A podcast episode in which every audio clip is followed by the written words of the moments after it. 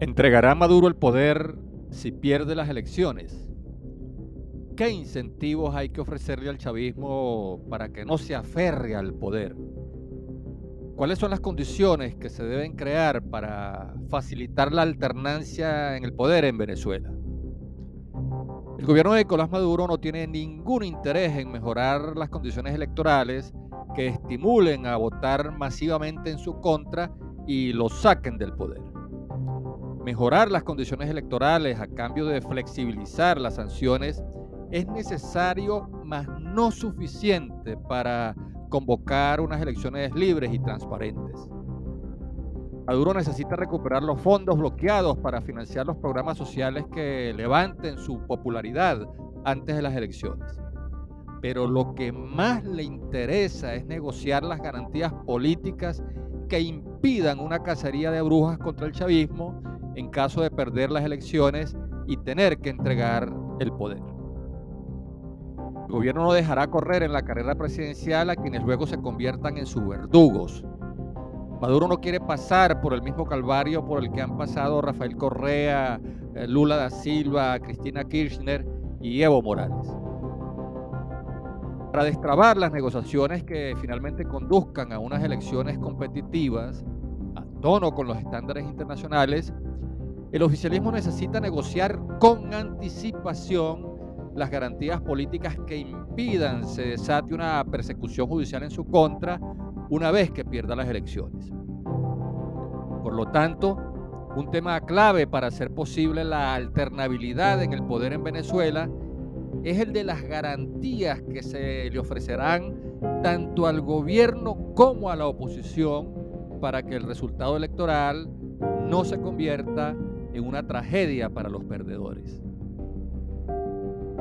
Un pacto de convivencia es la clave para destrabar las negociaciones políticas.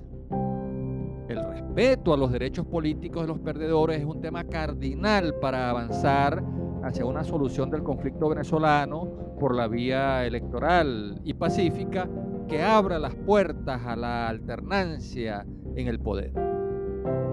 Pero esta negociación no se puede dejar para después de las elecciones.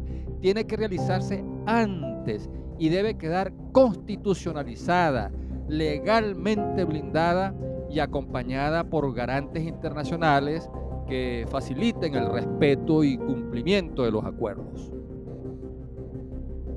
Acto de convivencia es la base de un nuevo acuerdo nacional que asegure las garantías políticas para todos los actores incluyendo a los sectores de la oposición que serían acusados, enjuiciados y condenados por traición a la patria al haber promovido internacionalmente el reconocimiento de un gobierno interino, eh, haber solicitado sanciones económicas contra Venezuela y haber eh, planteado la invocación del TIAR y una intervención externa contra Venezuela. Este acuerdo es lo que puede hacer posible la liberación de todos los presos políticos y el retorno de los exiliados. Un pacto de convivencia también es necesario para crear la viabilidad económica de la transición política. El nuevo gobierno recibirá un país con graves desequilibrios macroeconómicos que contraen la producción y generan inflación. Recibirá una industria petrolera en ruinas, tendrá que hacerle frente al grave deterioro de los servicios públicos de agua potable, electricidad, eh, gas doméstico, telecomunicaciones y escasez de combustibles. Heredará una enorme deuda social en un país en el que los sistemas públicos de educación y salud están colapsados. Si quiere dar una pronta respuesta a esta problemática, el nuevo gobierno tendrá que aplicar medidas urgentes y drásticas. De lo contrario, su base de apoyo se decepcionará y el creciente malestar social atizará un clima de protestas y conflictividad que pueda ser ingobernable al país. Un pacto de convivencia es necesario para crear las bases de la estabilidad y gobernabilidad postelectoral si el gobierno es reelecto debido a la división y abstención de sus adversarios políticos, la oposición lo tiene que dejar gobernar en vez de reeditar los episodios de la salida violenta y la remoción anticipada eh, del presidente de la República por caminos distintos al electoral. Y si gana la oposición, el chavismo no puede promover una ola de protestas que obstaculicen las reformas económicas, políticas e institucionales que es necesario acometer para que el país salga de la crisis. La clave para solucionar el conflicto venezolano no está en el canje de mejores condiciones electorales a cambio de flexibilizar las sanciones y liberar los fondos bloqueados. La clave para destrabar el juego y facilitar la alternancia en el poder en Venezuela es la rehabilitación de los precandidatos, la liberación de los presos políticos y el retorno de los exiliados a cambio de un pacto de convivencia que evite las persecuciones, juicios y encarcelamiento contra los perdedores. Un pacto de convivencia pasa por una reforma constitucional para que el expresidente de la República y el candidato que resulte perdedor sean designados como diputados vitalicios con inmunidad parlamentaria por delitos políticos.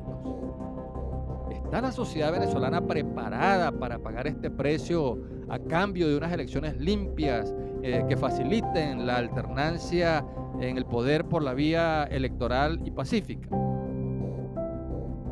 Tengamos en cuenta que una eventual victoria de un candidato opositor en las elecciones presidenciales de 2024 tendrá que coexistir con los poderes legislativo, judicial, electoral y ciudadano, así como la mayoría de las gobernaciones y alcaldías que quedarán bajo el control del chavismo.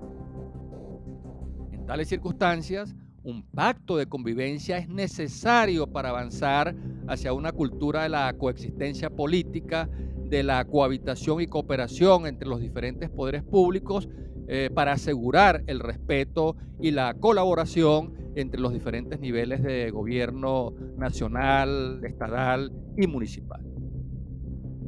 Un pacto de convivencia debe dejar claro el papel que le corresponde cumplir a la Fuerza Armada Nacional Bolivariana en el proceso de transición.